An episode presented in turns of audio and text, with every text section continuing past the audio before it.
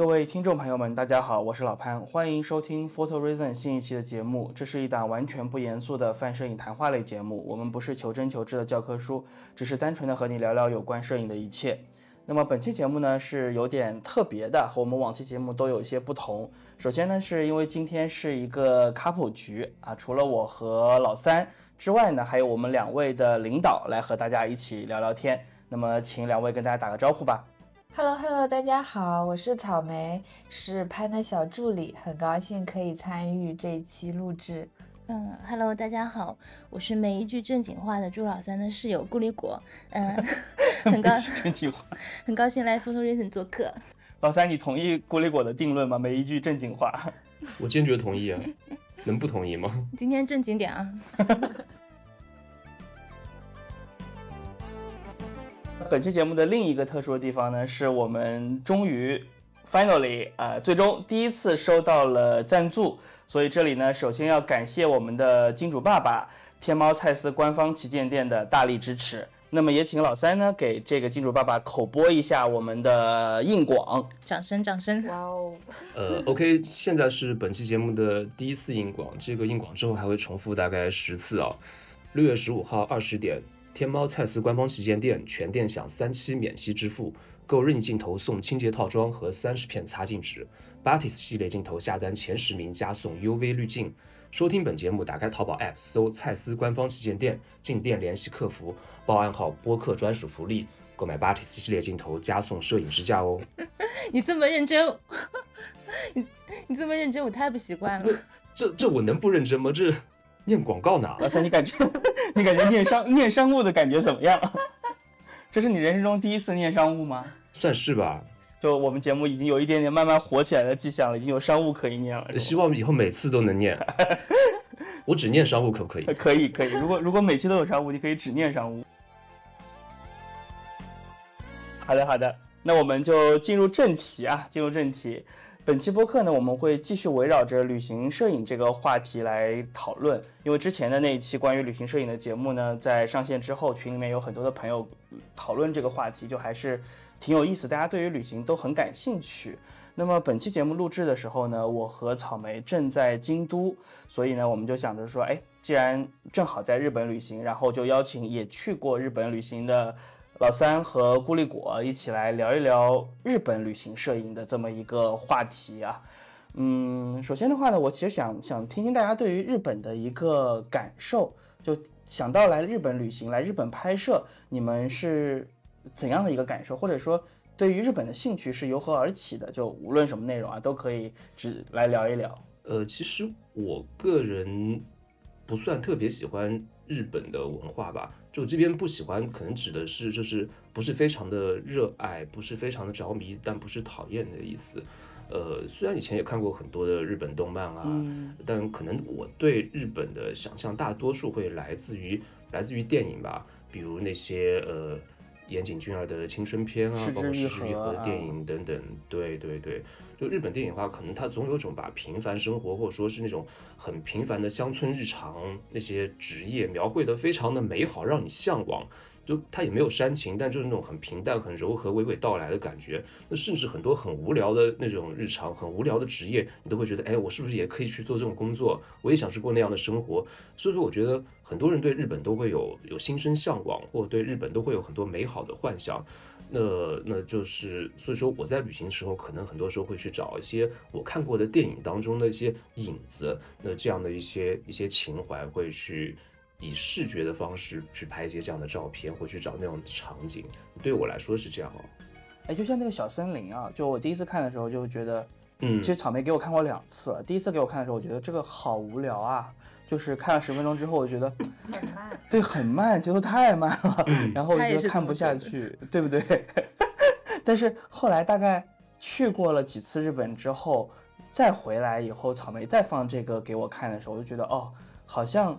就不那么无聊了，就慢慢的能够 get 到他这种在慢慢的生活这种场景里面的这些美感，然后很细微的这些小的东西就发生了一些变化。所以我觉得我我不知道老三你去过日本之后，你你现在再看到这些电影的话，你的感受会有区别吗？嗯，肯定会有，因为我跟郭立国可能会有个习惯，就是会因为电影而向往某一个地方，然后我们从那边回来之后呢，又会重新再看一遍可能很喜欢的一部关于那边的电影。我不知道我们之前从东京回来之后有没有再看一遍《迷失东京》，因为我很喜欢这本电影，看了可能不下四五遍吧。像我们之前可能从呃巴塞罗那回来之后会看一遍呃《午夜巴萨》这样的 电影。午午夜巴萨是那个伍迪艾伍迪艾伦那个吗？嗯，对，对对，应该是。啊，我超喜欢伍迪艾伦，就叨逼叨叨逼叨的风格，我我太喜，欢了。而且它的城市系列，对会每一本片子在一个新的城市。巴黎，然后巴塞罗那、罗马，其实还有之前那个赛末点在伦敦拍的那个也很好，旅游风光宣传片。旅游风光大使。对，城市宣传片。那孤立果呢？你对日本的这个感受是从何而来？然后去过日本之后，会有会有一些什么样子的？这个可以跟大家分享吗？嗯，因为我们一共去过两次日本，然后这两次，因为我们之前出去旅行基本上都是朱老三做功课的，然后这两次去日本就是他什么都没有管，他就是到到去的前一天，他应该对我们的行程完全不清楚。然后，嗯，我们是去了一次东京，去了一次京都。其实这两次去，就是因为完全都是我做的计划，我就，嗯，我对日本其实受日剧和日影的影响也比较深。然后这两次去，基本上就是算是日剧的巡礼了，因为就是把当时可能去东京前刚好看过了某一本日剧，然后就会把当时在那边呃日日剧里面的那些地点啊或什么的都加到。加到我的行程里面，这两个城市呢，给我的感觉就是完全的不一样。京都就是一个感觉可以让时间变得很慢的地方，就是在那边，就是你可以在嗯咖啡馆或者说在寺庙里面坐一整个下午，就耗掉那个时间，都会觉得呃很美好这样。然后东京就是非常的多元，非常的丰富，就是嗯就感觉有一种目不暇接的感觉，不管是说呃歌舞伎町。歌舞伎町那边的男公关，还是说就是 公园里面，对，就是公园里面。有一次我们去公园，然后就看到那边刚好有一个女团在演演出，然后下面那些宅男就是真的就是跟那个 动漫里面一样，在下面呼喊爱豆的名字，这样就非常的热血，就是感觉东京就是一个。细节或者说非常丰富的地方，光怪陆离的地方。对，白天跟晚白天很有活力，晚上又是另外一种景象，就是那些醉汉啊什么的。那老三，你完全不做攻略的话，你能分得清东京和京都吗？呃，我基本上还是勉强能分清的。可能对我来说，东你你会有这种我是谁，我在哪儿的感觉对对对对，可能对我来说，东京就是一个更现代的日本嘛。然后京都的话，它其实是一个。呃，更传统或者说更古典的一个日本，或者说一个东方文化的一个集大成的一个地方。当然，可能我我个人之前看的一些影视剧，还是更多的是关于东京的嘛，所以我对东京的呃东京的感触或者对东京的喜欢可能会更多于京都一点。那毕竟可能我对呃佛教、对禅宗、对茶这些的话，相对是一个门外汉吧。所以你们两位其实对于日本的这种印象，或者说之所以想要去日本旅行、去日本拍摄。更多的是来自于日剧和电影，嗯，对吧？所以这其实也是一种很好的方法，就是如果如果对于我们的听众朋友们，他们想去日本拍点东西，然后又没有一个头绪，特别没有去过的话，那么从日剧中或者是这种电电影中去寻找一些场景，然后尝试去还原这些场景，或者是再去找寻这些场景，其实也挺不错的。我觉得也是一个很好的方法。那我们自己的话呢，其实去日本的次数还挺多的。对，对我跟草莓应该算了一下，就大的行程就去过七次，两次东京，两两次北海道，三次京都，然后还有其他的一些这种小的地方。然后我们旅行形式也挺多的，有我们两个人一起的，然后跟我跟朋友一起的，去滑雪，去滑雪的，然后还有我去出差的，所以就还对日本的。就去的还是挺多，感受我觉得应该还是有一些。那么草莓的话呢，你对日本的感受是什么样子？嗯，因为我我是一个好吃鬼嘛，所以一开始的时候喜欢日本，或者说想要去日本旅行，也是因为想要去日本去就寻找更多好吃的日本的料理。然后后来来了日本旅行之后，特别是后来到了京都之后，发现哎，料理真的。好好吃哦，然后 然后你就会发现，诚不我欺。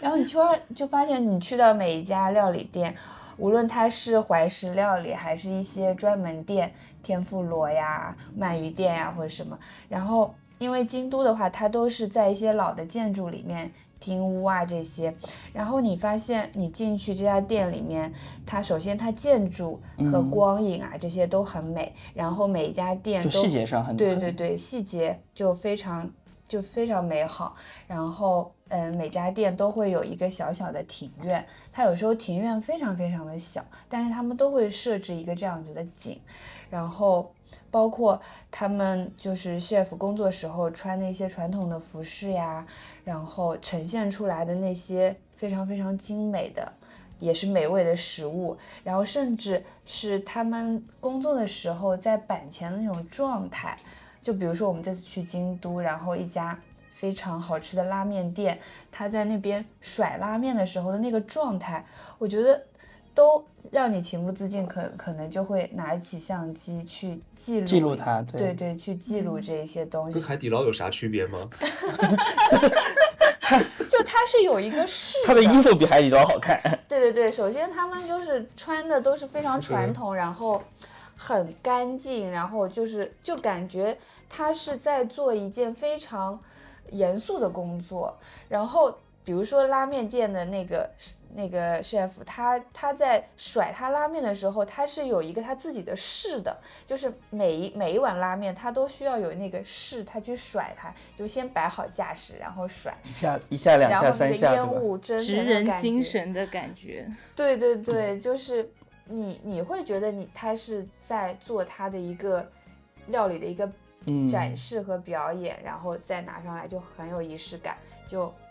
就大家每个人都可能会拿出手机或者相机去记录一下。我觉得这些就是小的一些旅行中的这些点点滴滴的瞬间，都还蛮值得被记录。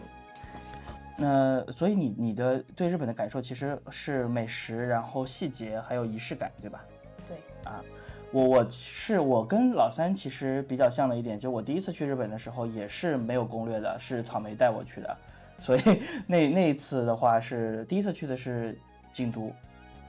我们第一次去日本就是去京都的。哦，你们第一次就去京都？对，我们第一次就就是去吃，就完全是去吃的，没有任何的行程。后来呢，慢慢的去了多了之后，我就开始，我其实可能更多的是从摄影的角度去去感受或者是理解日本，因为本身我就很喜欢日本的这些摄影师，山本博司啊、织田正治啊、上田一彦啊这些人，所以也会看他们拍的东西。从哪怕他们拍的本身不是与日本直接相关的，比如说山本博司拍的这个海景系列，或者说他拍的这个透视画馆系列，这种带有很强的日本哲学的东西，就会去从这些角度里面去感受日本。然后等我再去旅行的时候，就可能会去尝试着去寻找一些他们摄影作品中的一些点。嗯，这个可能就是我对日本的一个感受。所以我的最直观的感受啊，其实就是日本是一个总是拍不够的地方。就无论说它是从文化环境还是整体社会的审美，它有非常非常多的东西是可以去拍的，可以去记录的。像草莓刚刚说到的，可能就是在京都这样的一个地方，这对很多的小的细节，有阳光的时候的京都，下雨的时候的京都，然后这些寺庙、庭院，甚至一家小小的餐馆里面的这些人的服饰、他们的动作，其实有非常多的这种内容是可以去发掘的。这是我觉得可能在日本比在其他的，虽然日本也不是我们去的最多的国家，我们去的最多应该是法国，但是我觉得法国在这些这些点上，就反而还是日本更好拍一些。对，也是你每次出去旅行，日本出片量是最大的。对我感觉我这次在日本一个礼拜已经拍了上次在法国一个月的量。对，日本就是一个细节控的国家。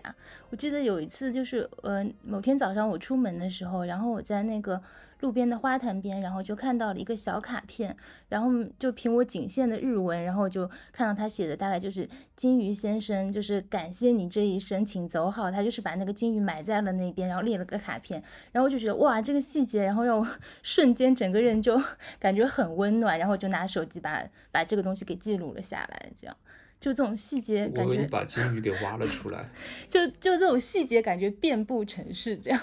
对，然后我们这次还遇到了一家咖啡馆，然后它叫 Stardust，然后草莓也觉得他写在门口的那句话就很好。对，就是我们刚进门之前的时候就看到他，他因为它叫星辰嘛，然后嗯他在下面做了一个解释，就说你是宇宙中的一片星辰，但是是最美丽的那一片。是落在地球上的一个尘埃，然后是美好的一片，对，大概就这个意思。对对对，嗯然后就是突然间你的心就突然间被震动了一下，融化。对对嗯对，就是之前可能就觉得自己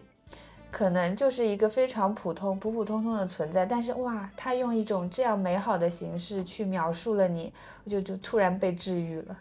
对，我就觉得我们和日本，就是因为我们其实从文化根源上是很接近的嘛，然后地理位置也很接近。我们对于日本的这些文化，包括刚才顾立果说的这个，把一个金鱼埋下埋在地里，然后给它写了一个这样的小卡片，或者草莓说的一个在写在咖啡馆门口的话，我们的感同身受的这个能力会更强一些。相比起在欧洲或者是美国，我们的这种文化差异之巨大，我们看到的可能是一些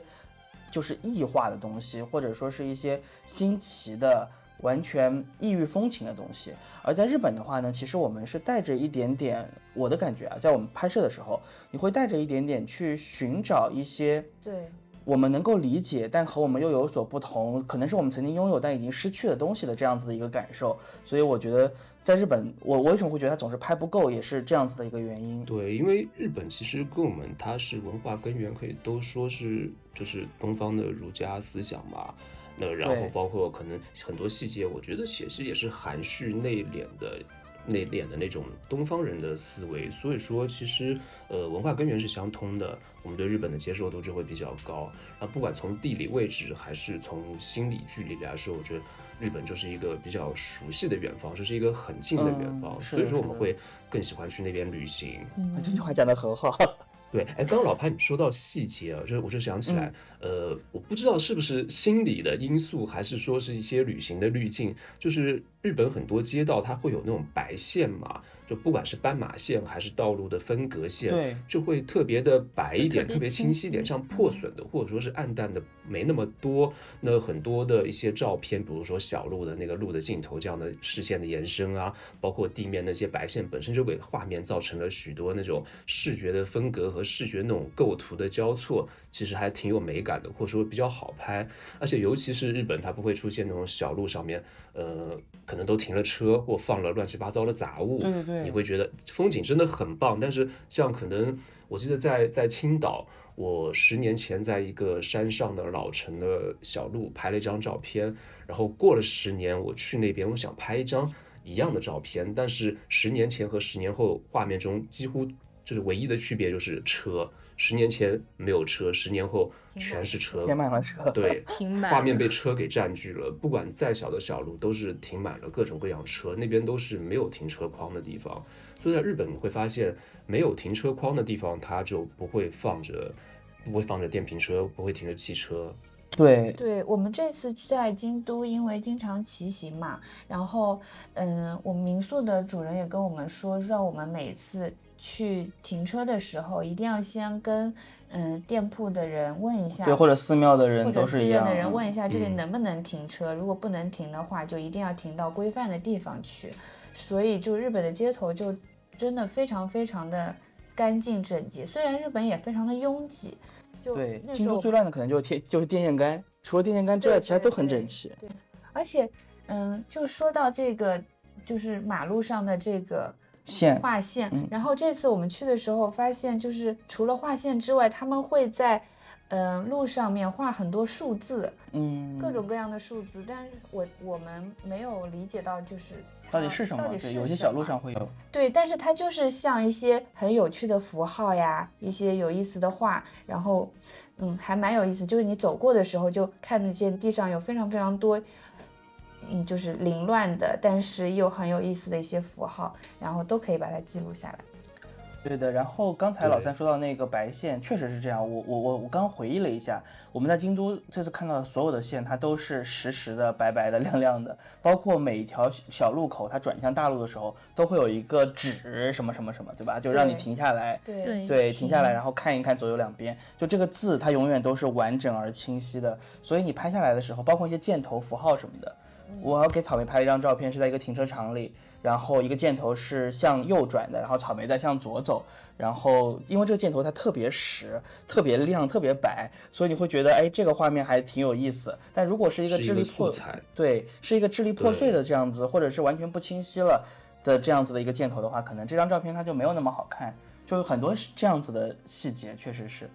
其实这个细节可我也是翻京都和东京的老照片的时候发现的，就留意到这个细节的。那可能对于摄影师来说，站在摄影师角度就会觉得这些东西会让画面更可控，因为这些东西它存在在那边相对清晰，而且道路的一些规划相对可控。我记得在国内时候，有时候我拍照，我在那边有个地方，我觉得哎真挺好拍的，我拿起相机准备拍的时候。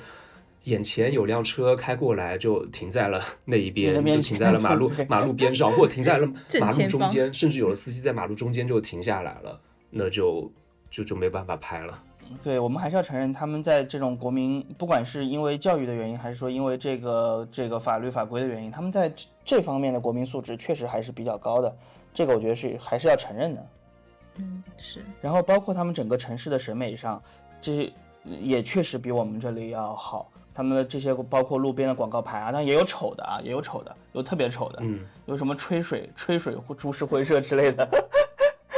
就真的很丑。然后还有一些很奇怪的名字，我们今天还我们这次还录过什么朱四版画堂，嗯对，可能一些表述的不 一样，但是它是用中文的方式对去呈现，就很有很有喜感。对，但是他们大多数的这些路标啊，然后路牌啊，其实都做的很好看，尤其是在色彩上，特别是像京都的话，它整个城市都是一种非饱和色的感觉，就它的饱和度非常低，所以它无论是在阳光下，还是在这种蓝调的这种黄昏的时候，然后太阳落山以后或者清晨的时候，它那种低饱和所呈现出来的样子，就会让你觉得很好拍。这个我觉得是在日本旅行摄影的一个很大的优势，你不会为了色彩而感到非常困扰。这个是我们在很多包括国内的一些地方，包括在东南亚，我觉得东南亚尤其是这样子，就非常彩。然后这个色彩呢，它也没有一个说。呃，我有一个什么色彩配色的这么一个科学，就是我想用什么色彩，我就用什么色彩，然后它看起来就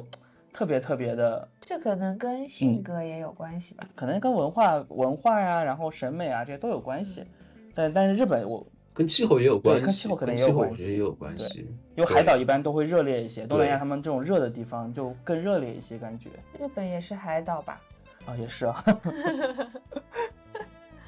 我不知道你们有没有觉得，像一些色彩运用比较好的地方，比如说丹麦、瑞典、北欧这样的欧、国家，日本对对，和和和日本这样，他们对色彩使用会比较含蓄、比较内克敛。而像一些南部一点的，比方说南欧、呃西语区、西班牙，嗯或者说是意大利巴西那些，对拉美那些就会更加的奔放、更加的浓郁一点。意大利非常喜欢用高饱和、高纯度的色彩嘛。红大，对对是的。是的。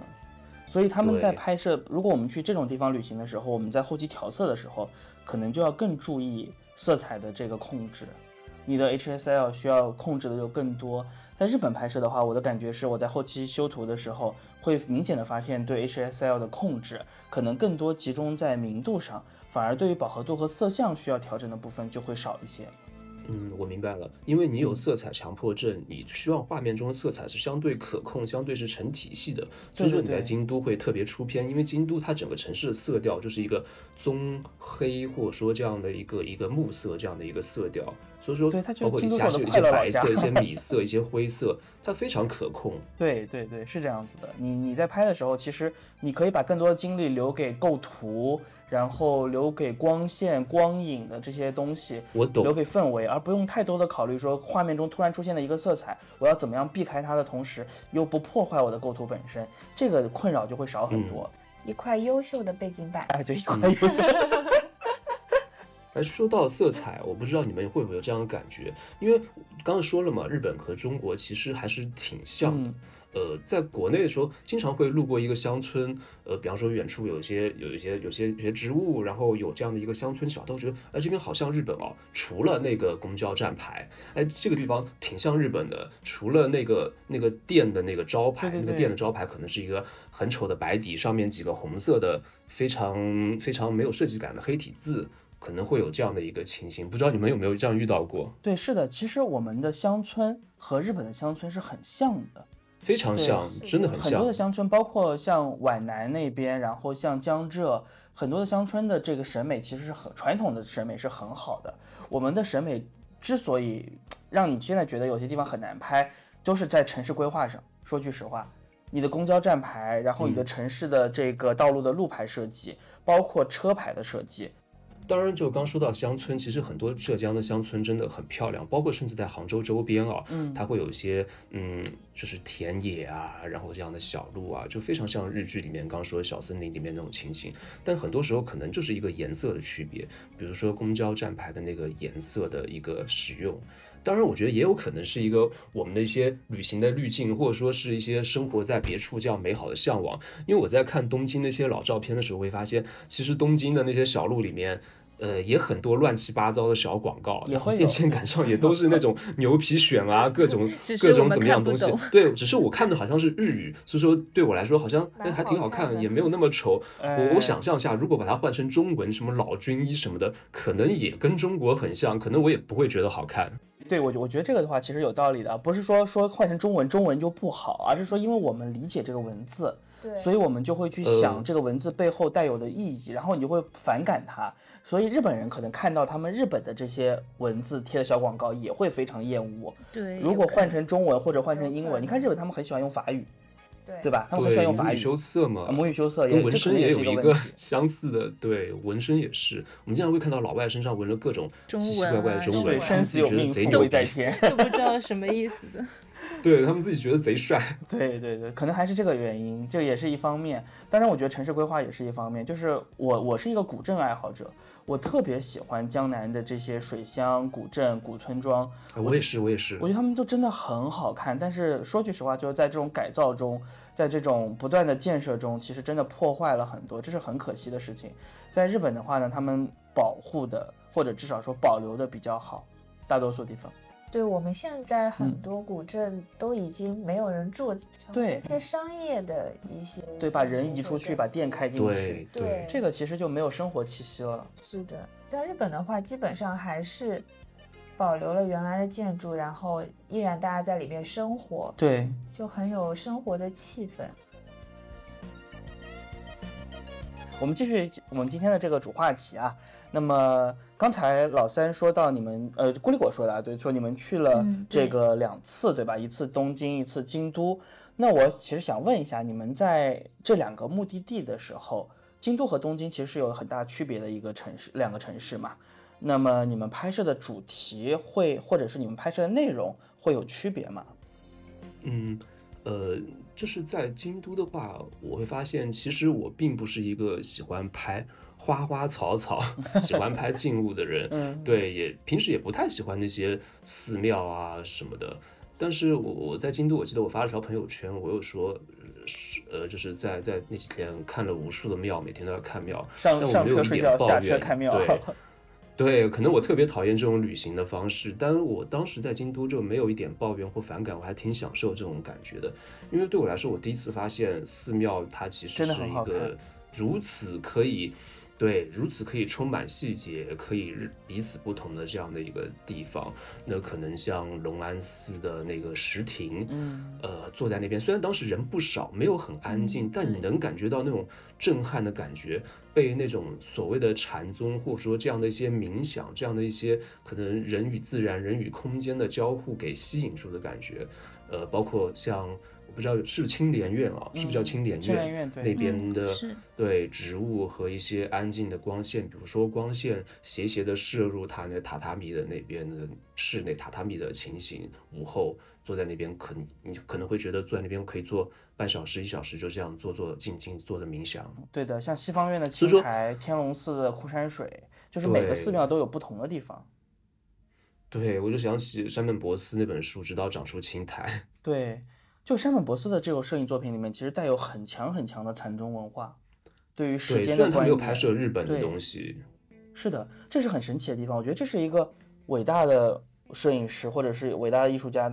就特别是作为一个东方人啊，我觉得还是挺骄傲的地方。就是他虽然是一个拍摄主题是国际化的，或者说是嗯无国界的东西，海，然后剧场，对吧？闪电，对这些内容，但是它的根源上其实带有非常强的东方文化、民族文化也好，或者是这种宗教文化也好，就让你觉得哎特别特别的能够感同身受。对，所以说很多东西呢，我是觉得只有东方人才能做出来。嗯，很多作品或很多的建筑，很多事情，然后包括可能文化的认同，有些东西我们对于欧美或者在他们艺术体系当中的一些东西，总会有一些哦，我知道他很牛逼，或者说我知道他这样的脉络，但是我内心其实没有感动。对，你有没有这样的感觉？是的没有真正打动你。对，就像比如说像约翰逊波洛克的这个抽象画和赵无极的抽象画，我觉得赵无极我们就是会有感受的，你会感受到那种山雨欲来风满楼，然后那种好像是天气突然之间暴风雨来临之前那种那种压力。但是约翰逊波洛克，你就觉得他虽然就我们也知道他很厉害，对吧？他的地位很高，但他那种随机性产生的美，我觉得可能就没有赵无极对我们来说有那么大的这种这种这种。认同感，或者说是有这么大的这种感染力了。对，因为我以前是学中国画的嘛，嗯，在中国画里面有非常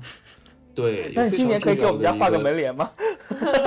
可以给你画，给你家画个小鸡啄米图啊。跟中国画里面，它非常重要的一个思维就是写意，你不要去写形，不要去去画形，而去画出它其中的那种意蕴跟内涵，甚至不需要去追求形体的相近和近似。嗯，所以说我觉得这个跟。山本博斯作品，或者说像嗯京都的那些那些风景、那些庭院，我觉得是有非常共通的地方的。那话又说回来，在京都拍摄呢，我觉得京都是一个适合慢慢拍的地方，所以说它非常适合胶片、中画幅、大画幅，非常适合安静的去拍那些建筑的边角啊、那些植物啊、那些一些。庭院的细节，嗯，甚至画面中你不需要出现任何的人，出现人可能会破坏你想要表达的东西，破坏那种安静。当然，其实我自己会有点相反了，因为我去东京的时候带的是胶片，带的是双反，呃，在京都的时候反而拿的是数码的单反。对，但拍摄的内容我在京都我会回过头来发现，在京都可能拍的都是一些。安静的花花草草什么的，就是我自己也不知道拍了什么，但我自己觉得挺美的，真的把京都的那种味道给拍出来了。但在东京呢，我虽然带了胶片，但会发现胶片其实用的不多，因为京都可能是一刚顾里给我说了嘛，是一个瞬息万变、转瞬即逝的这样的一个城市。对我，我不停的可能脑不停的眼前有新的东西想让我拍，比如说眼前经过的上班族，然后说就是就是迎面而来的，比方说穿的穿的很日系的少女。对不对？那或者说是某个某个街道快速闪现而过的一辆车，所以我在东京，我发现手机拍了很多，非常多照片都是用手机拍的，而且拍的还不错。甚至我会在整理照片的时候发现，我拍的那些照片，胶片的照片还不如我用手机拍的照片，因为胶片拍照片没有把东京那种。一种快速变动、杂乱的景象拍出来。其实是在东京的话，这种人文的，然后带有这种生活的场景可能会更丰富一些，变化也会更快一些。京都的话呢，就会总会有一种穿越的，然后非真实的感觉。所以可能这也是两个目的地不同，造成你整个拍摄的状态，然后拍摄的内容都会有不同的原因。对，是的，那可能相对在。东京呢，我觉得像一些短一点的、广一点的，或者说标准镜头这样的焦距，适用的范围会更广。那你可能一支镜头可以拍很多东西。在京都，我觉得可能一些长一点的镜头，它拍一些细节、拍一些静物会更合适一点。说到这个目的地和主题，老三刚刚说两个城市可能带来的不同，我其实我想讲一下，就同一个目的地，你不同时间去，去过的次数不同，理解不同，可能会带来的一些。拍摄主题上的区别，对对。像我们第一次去京都的时候，其实也是拍了很多的这种细节的东西，就是在找吃的的之余或者消食的时候，去到 寺院里，然后去到庭院里，就会拍一些嗯很细小的光影啊，然后很细小的一些，比如说小小的细节、石佛细节这些小东西。对，就会很关注这些。然后第二次我们再去京都，它当然我们每次去京都的时间都挺长，基本上都有在十天左右。这次也有九天。然后呢，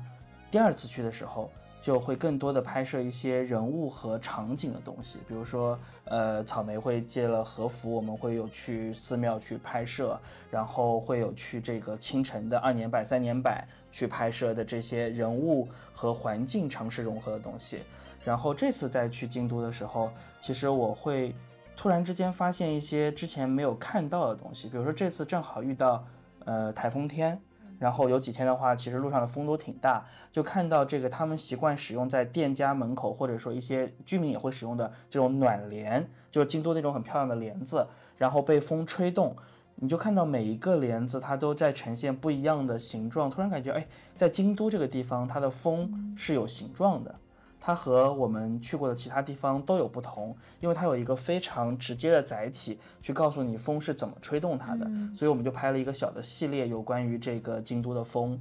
嗯，然后呢，呃，也这次我们也这个视角很棒，这个角度对就很细小，突然之间发现了，也你我觉得对。都算不上是一个大，就很日本这个。对对对，就也也算不上是一个项目，但是就会觉得哎挺有意思。像最近奥山由之不是在东京办展嘛，然后他有一个项目，他拍那个项目我觉得很有意思，就是他说东京的这些居民他们喜欢用这种磨砂玻璃，来让外边看不清楚家里嘛。因为他们可能其实很多一户建的窗子就是对着路的，对保护隐私。然后他呢就觉得这些磨砂玻璃带来的质感也好，或者它带来的色彩的变化也好很有意思。他就在不同光线、不同时间去透过这种模模糊糊的磨砂玻璃去窥探别人室内的生活。就这个项目，我觉得哎也很有意思，也是一个很小的东西，对吧？所以在日本，你可能会慢慢的、慢慢的，你熟悉它之后，就能够找到一些这种小小的，但是。嗯，自己觉得还蛮感动的小东西。然后这次的话呢，我们还对也是细节。我们这次还在跟去通过去寺院的时候，通过这个当地的向导和一个寺院的和尚正在联系，说能不能去拍他们寺院的一些生活啊什么的。就后面可能会以此再作为一个主题，再重新回东京都去拍摄。就整个的，你随着不断的去深入，不断的去了解，不断的去去寻找。我觉得在日本就会有这样子的一个感受，你会不断的发现一些很新的，然后你之前没有注意到的这些小东西，就很有趣。对我来说，可能我第一次去到一个地方的话，可能会抱着呃很强的好奇，或者说第一次去会比较贪心，很多地方都想看，或者抱着那种猎奇的心态。呃，我不知道老潘，你去了日本这么多次，那每一次他的心态和每一次的目的是不是有不一样？是不是第一次和第四次、第五次，他整个状态和整个情绪会差？会会会，就像老三说的一样，对，第一次去的时候，你会有一种求全的感觉，就是我希望能把我看到的东西都拍下来，对吧？就你会不断的换镜头，不断的去。去换焦段，然后总觉得我我我可能三五拍不到的，我要用八五拍；八五拍不到，我要用幺三五拍，会有这样子的一个心态。但是最近这两次去的时候，我就会明显就就我我觉得是在日本养成了一个旅行习惯，就是我只带一机一镜出门了。我最后一次去东京和北海道的时候，只带了蔡司的巴蒂斯四十四零 F 二这支镜头，然后我这次在京都只用了。蔡司的 ZM 五零一点五 C Sona 这支镜头，所以就从什么都想拍，变成了可能会更有想法的说我要拍什么东西这样子一个不同的思路。嗯，哎，那这两支镜头，你觉得它在使用过程中有给你带来怎么样的体验吗？嗯，就是 B 四零巴蒂斯四十这支镜头的话呢，它其实是一支我觉得很通用、很实用的镜头。然后它在画质万能头，对万能头四十这个焦段，其实在摄影上用的不多，这两年可能也多了。就过去的话，很少有四十焦段，但在电影上，其实四十是一个很常用的焦段。它其实属于说在室内。也是进可攻退可守，在室外也是非常的万金油。你可以拍人像，可以拍人文，可以拍一些小风光，都能够做得到。它的畸变更接近于五零，透视也更接近于五零，但是视角呢又比五零更广一些。它是这样的一支镜头，所以而且巴蒂斯四十呢，它就属于在画质、重量、性能上都很平衡，整体的设计呢又是那种坚固耐用的，无论下雨刮风你都随便用。遇到大雨啊或者中雨啊这种都没有什么太大问题。我们之前在北海道遇到那种暴雪，也也就在路上拍，也不会去特别去注意它。我觉得这个就让你使用起来很安心。然后它的色彩我觉得也很不错，也很好用。然后你整个拍出来的时候，它的质感，包括总带有一些这种德味的玄学，对吧？独得大学，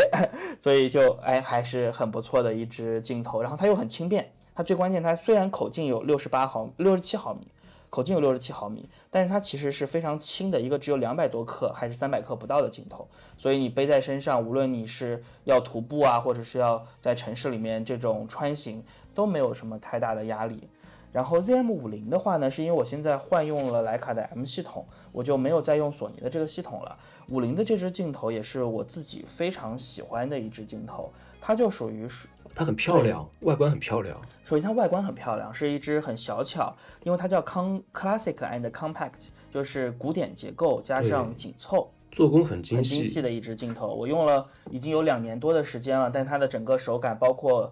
对焦的时候的阻尼都没有什么问题，就很很舒适的一支镜头。它可能从数据上是不是那种 M M T F 曲线的天花板型的镜头，然后你实际使用的过程中也会发现它的色散也是存在的，然后可能在光圈全开的时候锐度也没有那么高，但是它所呈现出来的这种过渡色彩和氛围，就让我特别特别特别喜欢。所以，即使它有一定的缺点，它不是一支完美的镜头，但是它是对我来说我最喜欢的一支五零头。然后我在这次使用的过程中也会发现，它其实这个底色，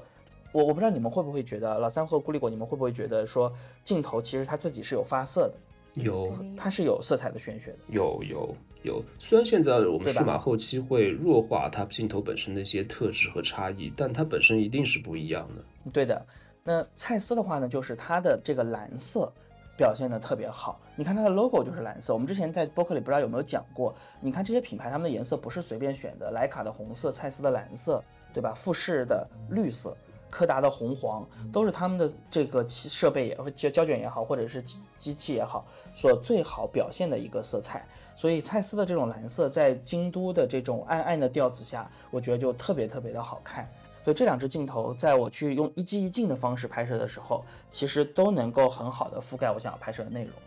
哎，说到蓝色，呃，上田一彦的照片和《视之愈合》包括《海街日记》这样的电影，我们觉得它都是色调偏蓝的，尤其是暗部。对，它会有点蓝。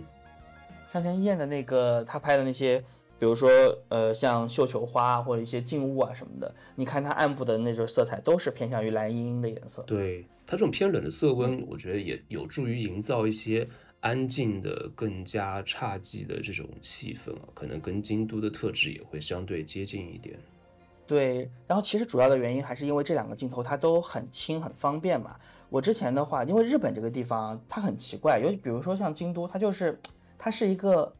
不大的城市，但是呢它又有点大，它就很尴尬。我懂。你你如果说坐公交、坐坐地铁，其实你要坐的时间和走路差不多，但是呢你每次去一个地方去另一个地方，你要走又很累，所以我最开始的时候去。就当然，你可能也是拍摄的这个思路有变化，还有一个就是说，你背着这么多镜头真的很累很累，所以最终你会我就转向了使用一机一镜这样的方式。对，然后你骑车也很方便，然后暴走也很方便，就它能够更大限度的去提升你的拍摄欲望。哦，出门设备带太多真的是吃不消。对，就当你有很多很多镜头的时候，你有每每次看到一个场景的时候，你就会想说，哎，那我先用五零试试。好像不太行，我在用八五再试，就就经常在关注到这个镜头，对，非常纠结。但当你只有一支五零的时候，你可能真的真的就会关注到它整个场景，你会更关注构图啊、光影啊。同我觉得在这这种角度上说，是不是也会同时锻炼到你的摄影水平？对对对对，说的很精辟。是的，就是为什么我我我我会比较，就是之前我的课程中，然后有会有同学问说，哎，我要用什么镜头入门嘛？我自己会很推荐定焦，因为定焦就是靠走。透视这个东西它很神奇，它只和你的物距相关，所以当你走的时候，透视就会发生变化。透视一旦发生变化，你的画面就会发生变化。你站在原地去 zoom 这个变焦镜头，是不会看到透视的变化的。对，嗯，我觉得这也是一个点。我自己的话，其实我使我一直都是使用定焦，但我使用定焦，我发现我最开始是用偏广一点的三五，到后来会常用五零，到后来会用八五，可能是有这样的一个进阶的状态。就像老潘说的，最开始我们用广一点镜头的时候，就是进可攻，退可守，变焦全靠走，就是你你要凑近就是凑近拍，这这押韵了吗？押韵了，押押韵了，押韵好吧，了。好吧，对，但我觉得旅行过程中重量中的是真的是非常重要的一个因素。那我以前最开始也是会很贪心的带着胶片、数码，然后双反什么，到后来发现其实你这个在旅行过程中，整个人状态就变得很疲惫，那些器材并不能帮助你拍到更好的照片，甚至会让你整个人想半途而废。所以说，我觉得器材和设备它一定要服务于你的旅行，就是让旅行的体验更加的舒适轻松。当然了，说到走的话，那我又觉得走其实是必不可少的一个环节。对的，如果说只是点对点打车或者说是地铁，那这样的话，因为对我来说，很多的风景、很多好东西是在路路上的，就随机发现的。记得我们之前我跟顾立国有次去大理嘛，我们要从一个点坐一个巴士去一另外一个地方，但巴士开到中间的时候，我们看到路边那个。就风景特别好看，我们就赶紧对，赶紧去扯司机，司机司机就放我们下车，然后司机就把我们放下了，然后我们下车就一顿狂拍，对，不知道在，哪里。然后就边走边拍，也不知道在哪里。那最后我们要去那个目的地，我们也没有去，但是回看照片会发现，那个旅行当中拍的最好的一些照片，就就是在那天路上沿途下车时候拍的。是的，是的，所以这其实也是旅行中要选择合适的器材的一个原因嘛。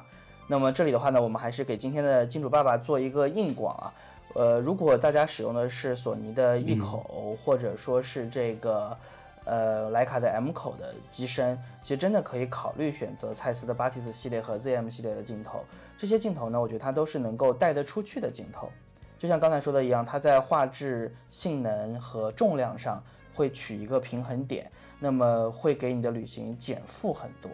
它同时呢又有又有很好的这样子的表现，既不会让你感到很疲惫，又能够让你得到满意的出图，所以我觉得还是很值得给大家推荐的。虽然这个是一个硬广，但是也是建立在我自己使用这两个系列镜头已经有五六年的情况下来给大家做的一个认真的这样子的一个推荐。也不光是因为，当然也是因为今天的节目被赞助了。对，我觉得是不是有一句话是这么说的？就最好的器材一定是你用的最多的那个器材。没错，对，对，是的，就像五零一点五这支镜头一样，有很多的朋友都说，哎，五零徕卡 M 口五零有这么多的选择，为什么你要选择五零一点五 ZM ZM 五零一点五这支镜头？就是像老三说，这支镜头对我来说就是我自己最好的镜头，我用的最多的，我用起来最舒服的，我最适应的，哪怕它有缺点，哪怕它有不足，但是它是属于我的镜头。没错，哎，那么聊到这里的话呢，其实也想请这个今天的嘉宾啊，还有我们主播来跟大家分享一下在日本旅行拍摄的一些经验。那么朋友们听到我们说了这么多去日本旅行，如果他们正在安排下一趟去日本旅行的话，那么有哪些经验可以去跟大家分享一下，让去的朋友们也能够拍出更好的，或者说更让自己满意的照片儿？哎，能不能请两位模特先说说？草莓先说，那么草莓先吧，要不？这次确实当了好多天的模特，拍了超级多的照片，然后 太卷了，卷哭了这次真。的超潘老师这次超级卷，拍了好多照片。我的人生就像我的头发一样自然卷。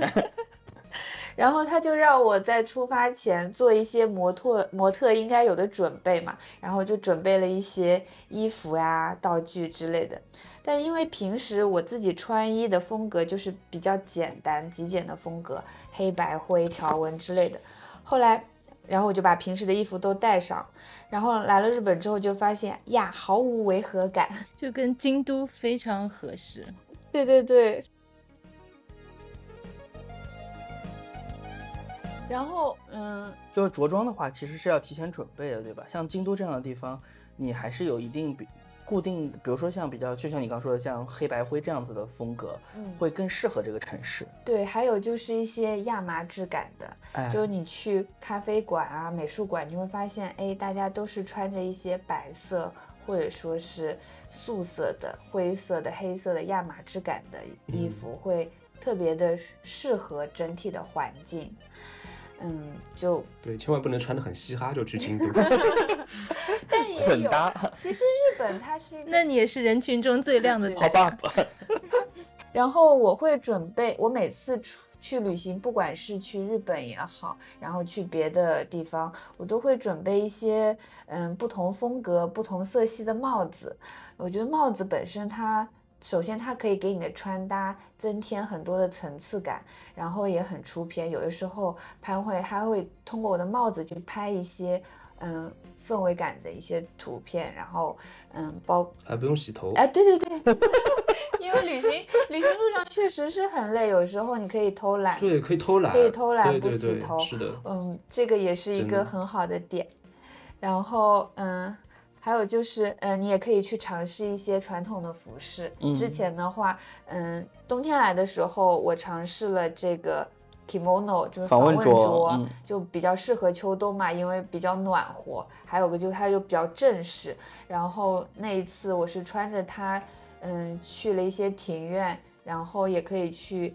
嗯，吃一些怀石啊，比较正式的一些料理，嗯，然后拍一些这这种风格，很有仪式感。对，很有仪式感的一些一些图片。然后因为这次是夏天来的嘛，然后这次我们选择了一个浴衣，就是比 Yukata 浴卡塔啊，就是浴卡塔，就比较轻松，他甚至可以骑着浴衣骑车，就非常放松。穿着浴衣骑车骑着，穿着浴衣骑自行车都注意安全。然后这次就选了一些，嗯，色系相对来说比较明亮的，因为夏天的京都它阳光非常的亮，然后整个京都就跟秋冬它不太一样，嗯，气质不一样。气质完全不一样。对，我看你们鸭川边就是全绿的，上次我们去的时候就是光秃对秃的。我们我们虽然来过日本很多次，但是之前基本上都是秋冬的时间来的，然后叶子啊什么都没有了，然后整个色系就是一嗯个深色调的一个色系，然后这一次。特地选择了夏天来，就真的非常绿。因为日本，特别是鸭川边呀、或者一些庭院里面，他们的树它的年代都比较久，嗯，所以它整个树形非常的好看，都是很大。然后鸭川边的树它都是垂下来的，然后树又非常的密，所以就非常非常的绿，然后很适合一些明度相对来说比较高的一些嗯传统的服饰，然后就会有一个非常强的对比。但是你选的时候也没有选说特别亮的这种嘛，就它还是虽然是有红色红色的条纹，对吧？红白条纹，对，但是你的主打的这个花色还是黑色。嗯，可能就是爱黑色吧。嗯然后就相对于深，相对于秋冬要明快一点。就没有那么黑，就稍微有一些明快的颜色作为一些点缀，嗯然后可能就会让整个视觉的效果有一点些变化。对，所以就是着装道具其实是要和你的目的地是匹配的，对吧？对，然后嗯日本的话，因为他们很喜欢，比如说透明伞呀，嗯，因为日本它其实也经常会下雨嘛，然后可以准备一把稍微精致一点的伞，然后如果下雨啊什么的，可以也可以作为一个道具，然后也可以通过伞一个前景去拍摄一些不同的场景，也挺好的。对的。呃，日透明伞这个事情很神奇，就是我以前一直以为透明伞就是纯道具，就直到到了日本之后才发现，他们平时上班打的就是透明伞，对全民，都是透透明伞。真的就是在用。对的。那咕哩果呢？你有什么可以跟大家分享一下的吗？呃，我这边就是主要想讲讲，就是一些关于给自己营造一些情绪吧，因为、因为嗯我是拍照，我是一个脸皮非常薄的人，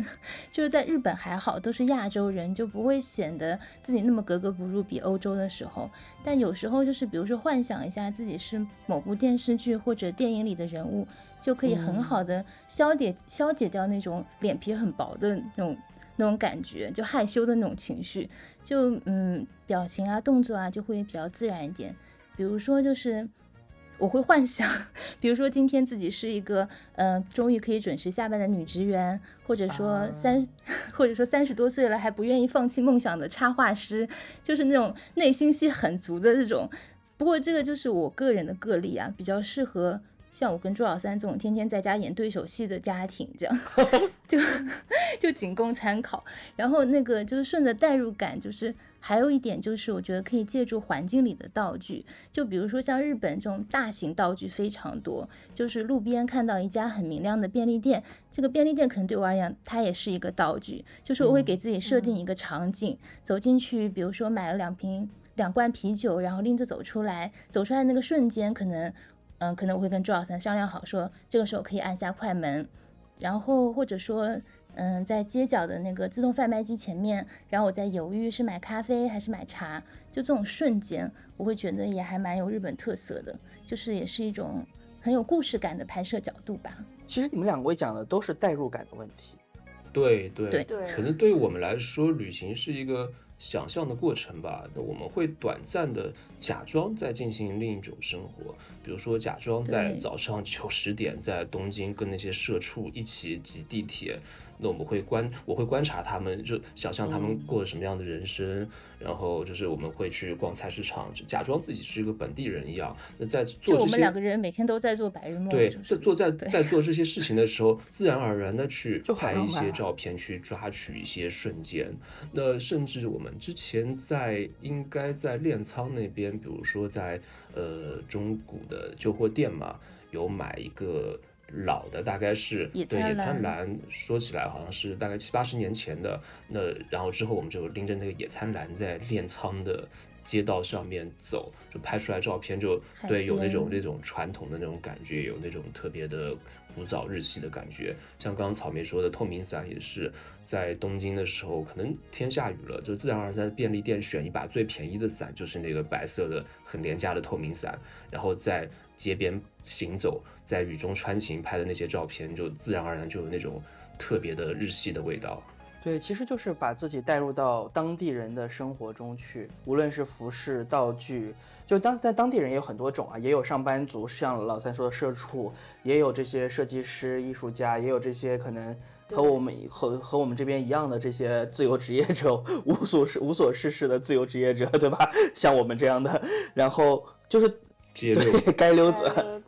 带入到他们的生活中去，他们是怎么穿着的，他们是用什么道具的，他们可能心情是什么样子的，他们在像古里果说走进便利店的时候，或者在挤地铁的时候是怎样的情绪，就可能是通过这种代入的方式来进行拍摄。对，所以你们两个分享的东西其实是两个角度，但是呢是同一件事情，我觉得挺好。对对嗯，然后这一次，特别是这一次在京都的时候，当完成了那个暖帘的项目之后，每一次潘在进行拍摄的时候，他都会跟我说：“他说，你感受一下京都的风。”就虽然这句话听 它是有形状的，对对对，它，但是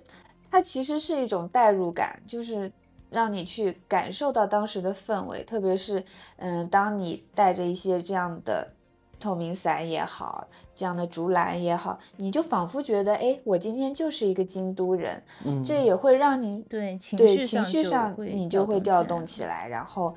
整个人非常的放松，因为松弛的状态拍出来的照片永远都是最自然。对，对，而且可能对于我来说，可能在旅行当中更加容易去发现一些关于生活的热爱，因为可能我本身是因为我我够热爱生活吧，所以说我总喜欢在一些陌生人身上寻找一些他们对于生活的热爱，比如说看到呃路边有一个正在正在送货的一个大哥，他他很开心，然后。做着自己的工作，开开心心在送着货，那我就是觉得这样子平凡普通的工作，他都能这么热爱，就是从每个人身上发现他们自己的闪光点，就会觉得这个地方，然后这个城市，这当中生活的人，很多都是充满着充满着美好或充满着爱意。那同时，我在这边拍照呢对我也会把情绪带入到其中。比如说，在一个黄昏的一个城市，繁忙的城市的一个街角，那我也会感觉自己就是他们中的一员，然后在这样子回家的路上，充满着喜悦和期待。那老三，你你因为你之前不是说到你会看很多的日剧或者日本电影嘛？你对日本的感受，可第一感受也是来自于这些东西的。那你在拍摄的过程中，你会尝试的去回想，或者说是去寻找这些电影中、日剧中的场景来进行拍摄吗？或者是片段，或者是一些呃独有的氛围、情绪这些？呃，我先声明一下，我没有看很多日剧和日本电影，但是我看过是 我是我，哦，但是有一本电影，它关于日本，但它又不是日本人拍的，叫《迷失东京》，应该是索菲亚科波拉拍的。然后片中也是以一个外国人的视角，斯嘉丽约翰逊嘛，他完全不懂日文，对他外国人这样子猎奇的视角去看待东京，在东京这样过的几天的生活。这部电影是我。可能最喜欢的电影之一吧，我看了也非常多遍。那其实我对东京最开始的向往和去东京第一次时候，那也只去了一次啊。去东京时候那种在东京寻找画面、寻找感觉，去不同的地方找电影中影子，也是因为这本电影。片子的话，其实它色调还是蛮淡的，就非常低饱和的那种色调。那它片子其实也是非常情节弱化的电影。虽然它是欧美人拍，但它片中其实跟很多日本电影的那个系列就是这样，包括很多日本电影有这样的一种类型嘛，就是非常弱化情节的、非常细微的、非常缓慢的这样一种类型会有点接近。所以说，嗯，对，说到东京，可能我因为这本电影会去寻找一些。其中的画面在摄影当中去寻找一些灵感和想法，还有一些像岩井俊二的许多青春片，包括像呃《花与爱丽丝》啊，呃关于莉莉周一切啊，其实当对《四月物语》啊，也有非常多关于东京的那些场景、那些那些街角、那些画面，包括《四月物语》里面，我记得有非常多关于日本樱花的镜头，所以说。呃，四月物语的话，会让我对日本四月的那个樱花季非常向往。虽然我还没去过，那从电影中，我觉得没办法让你或寻找某个特定的画面去照着拍。我觉得这个可能，嗯，没有必要。呃，但是它会让你对整个城市有一种感性的认识，包括你对整个城市画面的一些理解，或者说整个色调的一些理解，会有些自己的一些。一些想象和一些基本的一些设想吧。老乡，我把你刚才说那句我我没有我没有看过很多电影和日剧剪掉，你明明剪了讲了这么多。Whatever，I don't care。骗人。嗯，对，我觉得我觉得就是从电影里面，我我之前在巴黎拍摄的时候，就会很多的时候就会回想到伍迪·艾伦的那个《午夜巴黎》的场景。就可能它的颜色，它有自己独特的色调嘛，你不会拍出它的色调来。但是呢，你会感受到他走在巴黎街头的时候走过的某一个小巷子，然后包括那个，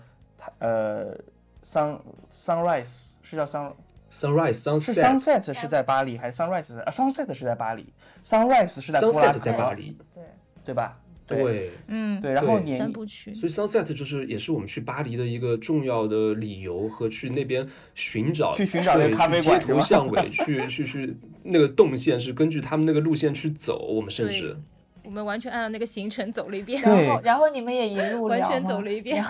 一路他们本来就是一路聊，对，我们还拍了拍了很像的照片，跟电影里面的截图，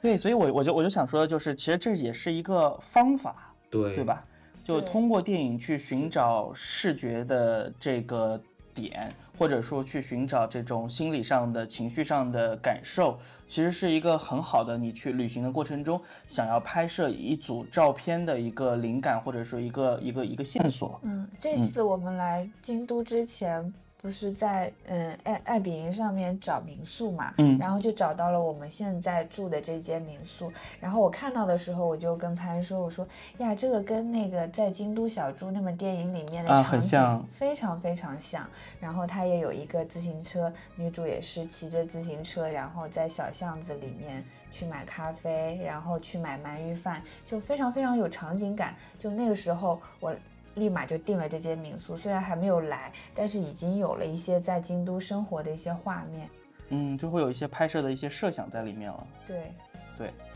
对，然后我我也分享一个关于在日本旅行拍摄的经验啊，我这个经验可能比起他们的这种这么文艺啊，就更更更大众、更庸俗一点，务实一点，更务更用更对更这这高情商说法叫更务实一点，低情商说法叫更庸俗一点，就是关于网红点的问题。日本其实特别像京都、东京这样的城市，有非常多的网红点，对吧？清水寺、三年坂、二年坂、东京塔，然后各种各样的这些这些点，那么。首先，我觉得作为网红点啊，就大家会会有一个本能的排斥，说或者说至少从舆论上会有这种排斥，说我去网红点打卡是不是就不好，或者说就没意思。但是我我的观点其实是不太一样的，就是我觉得网红点之所以成为网红点，首先它必须是一个好看的点，同时呢它易于到达，便于传播，它才能够成为一个网红点。那么这样子的一个点，你如果是第一次来这个城市的时候，为什么要刻意的去避开它呢？对吧？但是网红点的肯定会去啊，对，肯定会去，对不对？但是网红点有一个很难的地方，就在于大家拍摄的角度都一样，然后人有很多，你很难拍。所以我的一个小小的 tips 就是，或者说小的经验分享就是，你如果想拍到好看的网红点照片，那么你就要选择不同的时间、不同的天气、不同的这个这些条件、这些变量来改变这个网红点本身所存在的定量的东西。比如说我们。在三年版、二年版就曾经拍过凌晨四五点钟的时候的这个场景，就是完全没有人的。那个那天正好下着雨，然后草莓撑着一把透明的伞，在这个辉煌的路灯之下，然后青石板上泛着这个灯光的黄色。然后这张照片也是很多人可能从小红书上开始认识草莓的这么一个起点。所以同样是网红点，同样是这些大众打卡的地方，但是你在不同的时间就可以拍出不同的照片。又比如说我们之前去吴林安的时候，吴林安现在也是一个网红点了，算是对吧？但是我们这次去的时候，就正好是台风雨的天气，所以人很少，又很安静。这种在这种庭院在雨水的这种映衬之下，你你的感受也会很好。它就像交响乐一样，声音打在不同的这个。植物上，然后水面上溪水、小瀑布，这个帘上落下来的雨滴的声音就特别特别美。你拍摄的时候呢，也是一样，它那种油润的湿湿的感觉，然后再加上人又很少，可能就和平时在吴林安看到的场景就有不一样了。哎，说到这个，我可能我们就跟你们会有不一样的这个方式，或者说不一样的体验吧。可能是因为我们比较懒。没有那么卷，所以说网红点的话，当然不能免俗，肯定会去。但是好像回看以前的照片，会发现去那些网红点或著名景点照片，通常都没有留下什么印象。甚至像有些很著名的点，可能我们去的时候人比较多嘛，我甚至都没有拿出相机来拍一张，呃，就看一下或手机拍一张就走了。那可能对我们来说，最好的照片永远是那些。在过程当中的，就是出其不意的，在那些街头巷尾，你随意寻找到的，呃，因为网红点可能对于大多数人来说，如果说他没有特别去某个。选择某一个人少的时间，或选择某一个特别的光线的话，通常情况下会让他觉得有点失望吧，因为总会带着可能过高的预期和网上那些优秀照片拍的特别棒的那种滤镜。那网上可能会有经常这样一种言论，就是对啊，去了之后发现不是那样的，去了之后发现好失望。但其实不是说那些照片是假的，那些照片就像你们那样，他是花了心思、花了花了努力去拍出来的。对对对，不是所有游客轻轻松松走到那边就能咔嚓一下拍到出来的，卷出来，卷出来的。对啊，就对，但是但是就这也是一个小经验嘛，就如果你想拍这样的照片，你可以像我们这么卷，对吧？我们那天台风天，真是暴冒着台风啊，那个雨是下到像雪一样的天气，就你看整个天空上的雨下来是白的。然后冒着台风去吴林安，然后但拍出来就很好看。那那照片也很特别啊，就还很有意思。所以所以就是，就这些看看大家的选择吧。就你你是嗯，所以说我是觉得努力和得到是成正比的。你付出越多的艰辛和努力，你得到的东西可能也会越不一样对的，又或者说你就是在这种网红点上，你就像马丁帕尔的那个小世界一样，对吧？你可以选择另一种态度。嘲讽的态度，或者说另一种不同的表达，去记录这些所谓的网红店。他不是在马特洪峰上拍了一个明信片吗？然后我觉得那个也很有意思，就就可能有很多种方法去去实现它吧。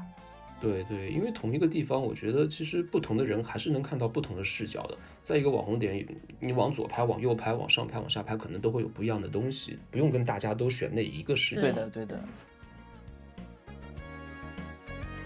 好，那我们今天其实已经聊了挺多有关于日本旅行的东西了，对不对？然后在结束之前的话呢，还想请今天的嘉宾和呃我们自己啊，也来推荐一些有关于旅行摄影的摄影师或者摄影书，那么给我们的听众朋友们。我先推荐一本现在就在我们手边的书吧。好呀好呀是我们这次来京都的时候特特地带来的，就是冰田英明的《弱草》。然后这本书的话，应该是冰田受了香港 Midway 它的主理人的邀请，然后帮他们拍摄的一算是旅行写真吧。但是后来也是在台湾和香港办了展，嗯，然后也出了画册，然后后来我们就买了这本书回来，然后发现，嗯，你可以把它当做一个旅行指南旅行指南来看，因为它是围绕着鸭川边一系列的手做的店铺，然后职人，然后咖啡馆，还有一些民宿去拍摄的。然后因为冰田它本身拍摄的风格。它其实蛮值得我们普通那些旅行者去借鉴的，因为它是一个，嗯，相对来说，嗯，不管是它的色调也好，然后包括它拍摄的视角啊、构图，都是蛮值得我们去借鉴的。嗯，我们可以按着冰田他这本画册的一个这个指南上面作为一个指南，然后去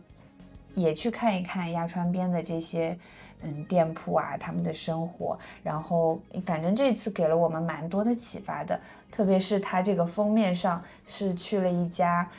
嗯，在京都算是非常火的咖啡馆吧、嗯，Wife and Husband。然后之前我们几次来都是因为他们开门的时间其实非常有限非。常少。之前对我上次去就店休，是的，我们之前来了两次，他都店休，他一周可能也就开两三天。对，还会碰到节假日什么都休息，所以我们之前打有有规律吗？没也就正常情况下是有一点还规律的。没有找到它的规 律。对，正常情况下是有点规律，但是一旦碰到什么节假日啊，像我们之前来的时候是什么圣诞节啊、新年，可能我们在这待了十来天，他都没开过门。对，但是你可以先提前在官网上他们的网站上面看他们的开营业的时间。动态。对对对，然后这次的话正好，嗯，在最后一天在，最后一天他们开门了，然后我们就去了。去了之后，然后就因为他们可以租道具嘛，然后我们租了。他们店其实比想象中的要小，非常迷你的一家店。对，蛮小，很小很小，然后嗯，但是很精致，就是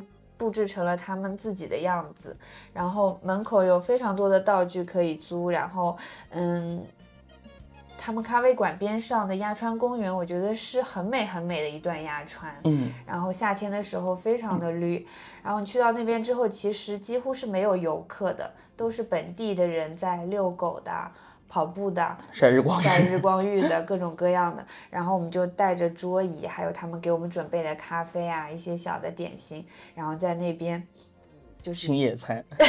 野餐了一下。然后潘老师还特地跟冰田 PK 了一下。拍了一组很像的嘛。对，略胜冰田。开玩笑，开玩笑。就也不是说很像吧，照片很漂亮，因为它的的光线，然后包括整个场景，然后这些道具啊什么在一起，它就会可以自然的呈现这种状态。就是你用眼睛去看的时候，去感受的时候，你就觉得哇，好美。它就是这个样子，对。对，它就是这个样子的。嗯，所以这本画册还蛮推荐想要来旅行的人可以随手带着他。想要来京都的人，来京都的人随手翻一翻，可能就会有一些临时的一些灵感。因为冰田的视角其实还是挺常人的，他和像比如说像奥山由之啊，或者像像植田正治啊这些可能又不太一样，他没有那么多的，就很难去模仿。对对对，它的艺术性会稍微弱一些，所以它对于普通的游客或者摄影爱好者来说是很容易学习和模仿，或者说很容易去进行 PK 的一个 一个一个一个一个一个对照物，我觉得挺好的。那孤立馆呢？你有什么可以给大家推荐的吗？哦，我想跟大家分享的一位日日本摄影师呢，是跟旅行没有什么关系。啊，没关系，就是你喜欢的都行。对，因为我之前看了一本他的半自传体的电影，叫《浅田家》。哦，这位摄影师名字叫浅田正治。浅田正治，对，因为其实，在看这本电影之前，我根本不认识这位摄影师嘛。但是看完电影之后，我觉得他还蛮特别的。因为浅田正治他是一位家庭摄影师，就是拍全家福的。因为我在我们的印象里面，拍全家福可能就是去影棚里面，然后板板正正，就就坐在或者说是坐在那个呃幕布前面，然后就是很正式的拍这么一张，但是他的非常不一样，他的每一张照片就是都是一出戏，哦，就这种戏的风格好像很适合我们这样，就很适合我跟周老三的 对这种，然后就还蛮有趣的。他就是比如说他的爸爸的梦想是当一个消防员，于是他们就拍了一组。租了消防车，然后他们一家四口，他他妈妈还有他哥哥四个人就穿成消防员的样子，然后拍了一组照片。然后他妈妈的梦想是当那个黑道老大的女人，对，他有模仿那个 极道。于是他们两个就扮成小弟，然后他爸爸就扮成老大，然后他妈妈就在边上，就是一个很美的一个女人这样。然后比如说他哥哥的梦想是当 F 一车手，然后他们就是也是租了一辆车，就是对每张照片都特别有趣。然后他的那本。画册后来也是得了木村英兵卫的奖吧，但是就是说从摄影上来讲，他的照片不算高大上，或者说也不能算是有美感之类的。但是可能对我而言，就是情感可能也是摄影挺重要的一个部分吧。就是作为像我们普通人看到他的作品，就能就能感受到他们家的那种快乐，还有那种拍摄时候的真心，就是还蛮蛮感染到我的。对，就是虽然比较小众的一个摄影师，就是就是每一张照片还挺有趣的，就是还挺推荐大家，如果有兴趣的话可以去翻翻看。这样，对，浅田真治有一种帮日本人实现梦想的这样子的一个感觉，就是这个梦想可能就是拍照片的这一瞬间，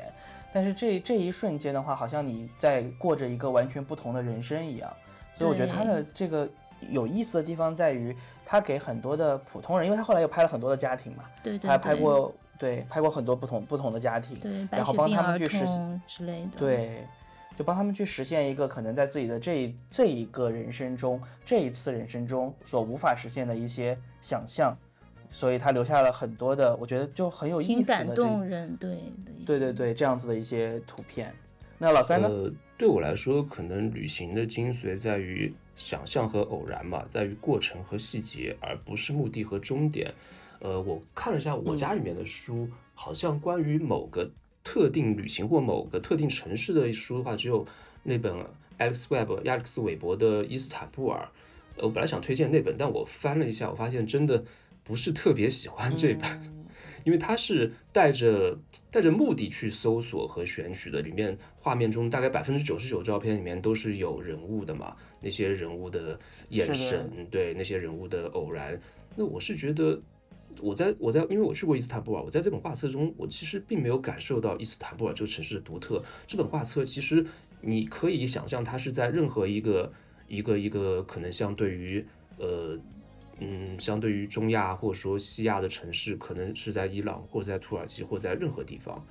嗯，都可以是这样子。对对对对对对，不是特别。对我我打个岔，老三，我我觉得你讲的很有道理啊，就是就是相比起 Alex Webb 的亚历克斯韦伯的话，我其实会更喜欢他老婆，就是我们之前讲过 Rebecca Norris Webb，嗯嗯，然后他就是他们两个有很多合作的作品，比如说在布鲁克林，然后在这个古巴。对吧？然后包括那个 Wave，都是这样子，就就在一个一个海岸这样子。他但他们两个拍摄的东西就是完全不一样的。Rebecca Webb 就是带有非常强的这种有关于城市的氛围，然后情绪那些细节，它能够让你感受到这个城市的一些独特的美丽，或者说独特的这样子的一些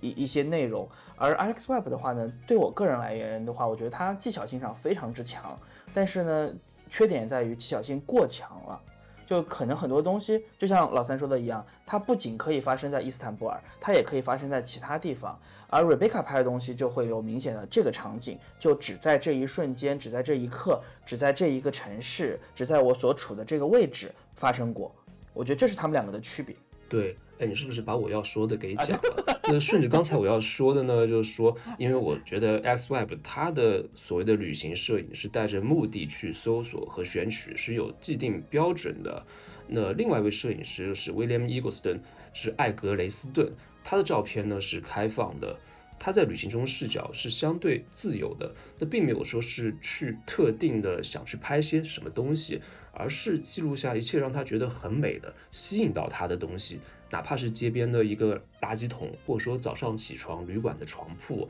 那那些微小的细节，比如说在飞机上的饮料，公路的路牌、路边的广告牌、黄昏的路人、路边的一朵花，然后早上咖啡馆的那个早餐，然后夜边的 motel，街边就开车经过的某个某个某个小站台。所以说，他那种画面，看着他的画面的时候，会让我对旅行充满向往，而且会满是旅行的回忆。但他并没有某本书。哎，你讲这些的时候，我就想到你之前出的那两本画册，呃，一本吧，就是情绪，呃，美国的那一本，对，情绪上还蛮像的。对，可能有被影响到一点吧。呃，像艾格雷斯顿，他几乎所有的书都带着旅行的视角，但好像并没有特别的某本书记录某次旅行的。那可能对我来说，他是一个长期旅行者，因为他的拍摄方式还是蛮美国旅行的那种传统的方式，就是开着车，然后他非常喜欢开着车从这边开到那边，一路这样漫无目的拍摄。当然，他最有名的本书，呃，《民主森林》嘛，是一个鸿篇巨制，真的是我也很喜欢，但可能买不起，太贵了。我有，你可以来我这里看。所以，艾格斯顿这种观看事物的方式也影响了后面的许多人、许多摄影师。我记得当时萨考斯基给他办那个展览的时候，应该是受到了很多的批评吧，因为觉得他拍摄那些彩色的，就是庸俗的，就是就是低级的，然后拍摄那些东西也是乌七八糟，不知道拍了什么，拍电线杆啦、路牌啦、广告牌啦，